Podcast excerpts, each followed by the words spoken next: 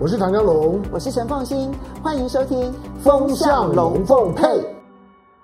接下来，其实，哎，我们其实时间很赶了，但我们后面有三个话题很重要。现在，我们先来谈一个话题是，是、嗯嗯、各位，呃，我们从三月底的开始呢，其实全台湾等于是大锁国，是的，全世界来台湾都不可以，对对，大陆锁的更早。是对，大陆一月就开始锁了。对，嗯，我们甚至锁到呢，有部分的台湾同胞要回来都变得很困难。比如说像在武汉的这些台胞，武汉的台胞，或者一千人左右，或者是两岸通婚，然后呢还没有来得及拿到台湾国籍，是的，中华民国国籍的这一些小孩们，哈，小民们也都没办法来台湾。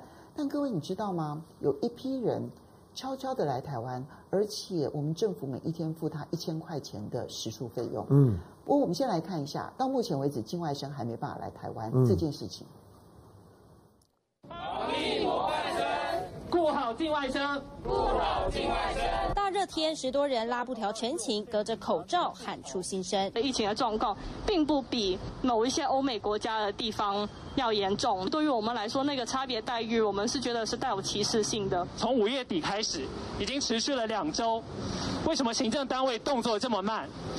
到底教育部在拖延什么？批政府动作太慢，国内疫情趋缓，但边境管制还没解除，两万六千多名中港澳学生、外籍生还被困在境外。说真的，这一年半，我已经慢慢开始喜欢上在台湾的生活了。已经要离开台湾的我们，即将毕业的我们，此时不想捡到枪，不想射这箭，不想把时钟部长当靶子，只因为他的身份，啊，是大陆同学，啊，我觉得这个其实是莫名其妙的，啊。没有必要，啊、呃，防疫防到这个地步。境外生不来，可能造成学杂费短少，甚至影响部分学校评鉴结果。事实上，教育部曾提方案，传出最快七月能解禁，但六月三号行政院跨部会议中没有达成共识。所以到底什么时候怀孕？我们会积极。解禁希望破灭，陈情现场一度再爆口角冲突。考虑国际疫情和检疫量能，指挥中心还是坚持这个态度。境外政策属于应该是一个专案的性质。现在目前我们的整体的政策的方向就是，好边边境风险严管，那境内松绑，把境内的松绑。好，把它做了一段落之后，那然后再来开始做境外。境外生来台再缓缓，行政院协调会择日再开。台科大呼吁两周内要给答案。暨南大学估算八月十五号是最后底线，就怕错过招生关键期，各大学急跳脚。其实我们都知道，说这段期间几乎是所有人都没办法来台湾了嘛，哈、嗯，境外生不能来台湾，嗯、武汉台胞来台湾其实是层层阻碍。有有很多是台湾的孩子到武汉去过个年就回回不来，书没办法念，考试没有办法考，七月的大考中间的时候都不知道怎么办。然后呢，有很多的小民们没办法回来，嗯、是，是。但是我们前几天才突然发现一件事情，嗯、就是有一些移工在这一段期间至少。三千多人来台湾了，嗯，为什么？我听到了非常非常非常的惊讶，因为台湾现在像是桃园机机场，桃园机场呢，就是说单日的客流量最少的时候呢，只有两两三百人，两百人就左右。对，那大家都知道不能进来。进来的呢，大概会来台湾的，大概都是台湾人啊，因为某些原因回来。你要知道，会回来还有两三百人都是台湾人回回来，在外头应该是对，就在外头闷不住回来，因为很很少有外国人进来，除非真的很重要的事情，万不得已，或者你像是蓬佩奥一样，他可以呢单机直飞呢以色列六个小时，而且免除掉一切的进出境的管制，也不用呢在那地方检疫呢是十四天。因为大部分外国人进来，我一想到我要隔离十十四天，那干嘛？然后我回去还要再再隔离，那一般人不会，所以进来大部分都台湾人。不，我们外国人也不准进来。对，我我知道，就外外国人基本上也不准进来。可是，竟然有移工进来。对，这三千多的移工，至少。因为这是四月底的时候呢，嗯、劳动部自己公布的资料，嗯、然后我们大家才知道说，哦，原来有三千多人，嗯、可是五月、六月没有资料，所以我们不确定到底实际上面进来了多少人。没有错，当然这个呢，这个问题就来了。你要知道，四月份的时候，三四月是疫情最严重的时候，当然现在还要还是很严重了。我们已经很久不太关心疫情了，因为台湾基本上面都已经都解封了，所以我们都觉得都没有事。其实我们在自我封锁的状态。但是全球性的疫情仍然在在一个持续的大爆发。美国的股市呢，今天的大跌，无非就跟疫情也有关。美国确诊人数超过两两两百万。第二名巴西，南半球的川普，巴西现在超过八十万。第三名俄罗斯现在呢，普京的另外的一个好好朋友，普京俄罗斯五十万。印度之前我极力的看好它，现在果然是上来三十万，而且呢，成长的速度呢，每天也都是两两两三万。剩下的过去你认为重灾区的西欧的这几个国家二十几万，现在都不算什么。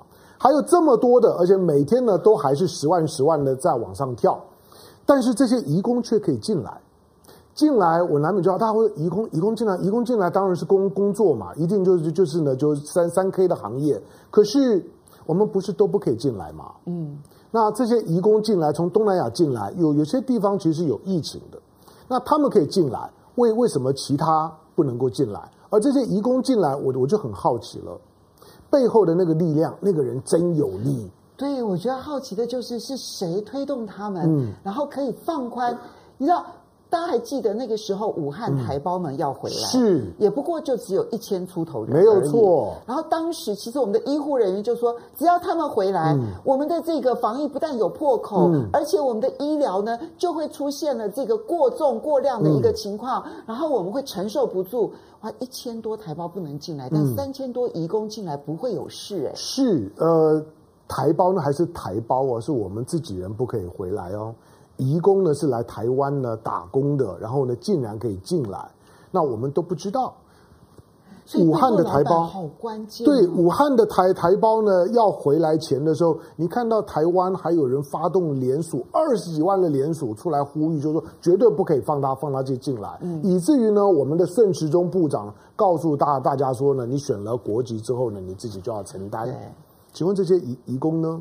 嗯、我很想知道呢，那个背后是谁在运作的？那个人非同小可，有一些是属于他们称之为叫社服义工，义工就是可能做家庭看护啦，然后呢，甚至于会到长照机构啦，去负责照顾人的这些社服的这一些义工们啊。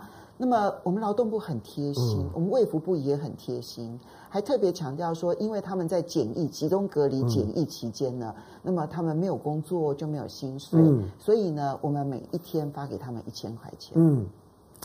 因为这些的移工的移工的进来，会让我们觉得很惊讶。就我们以为都没有人进来了，嗯，没有人可以进来。我们呢，愿意呢，为了防疫而付出的一切的代价。嗯，这是过去呢两三个月我们所得到的印象。为了防疫，为了让台湾零确诊、滴水不漏，我们连磐石舰呢，连我们的敦睦舰队出访事前不知道，回来带了一些病回来，大家都气死了。但是这些的移工竟然进来了。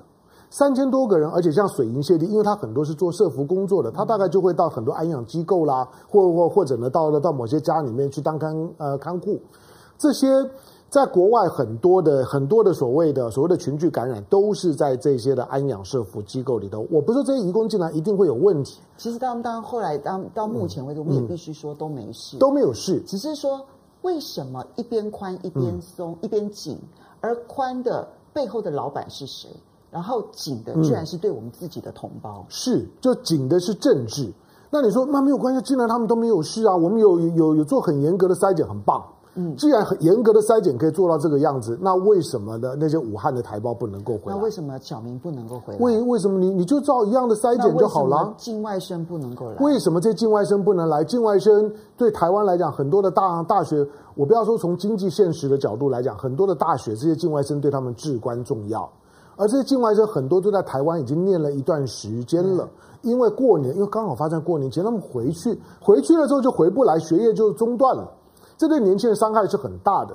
如果可以这样简易，我相信每个境外生都没有关系嘛。你就像是这些的，你可以把我当移工看看待，你就把我当移移工，我境外生，我付钱来念书啊，我也不要你高高举我，你把我当移工嘛。移工呢是怎么样简易的？你就把我怎么样简易？那一千块我都都不要，没有关系。你可不可以就这样简易给我十四天，让我回来念书就好？就是没有人做。你听到陈时中，我到现在为止不了解为什么移工的标准跟境外生的标准，跟在武汉的台胞的标准就是完全不同的标准。谁可以讲个道理？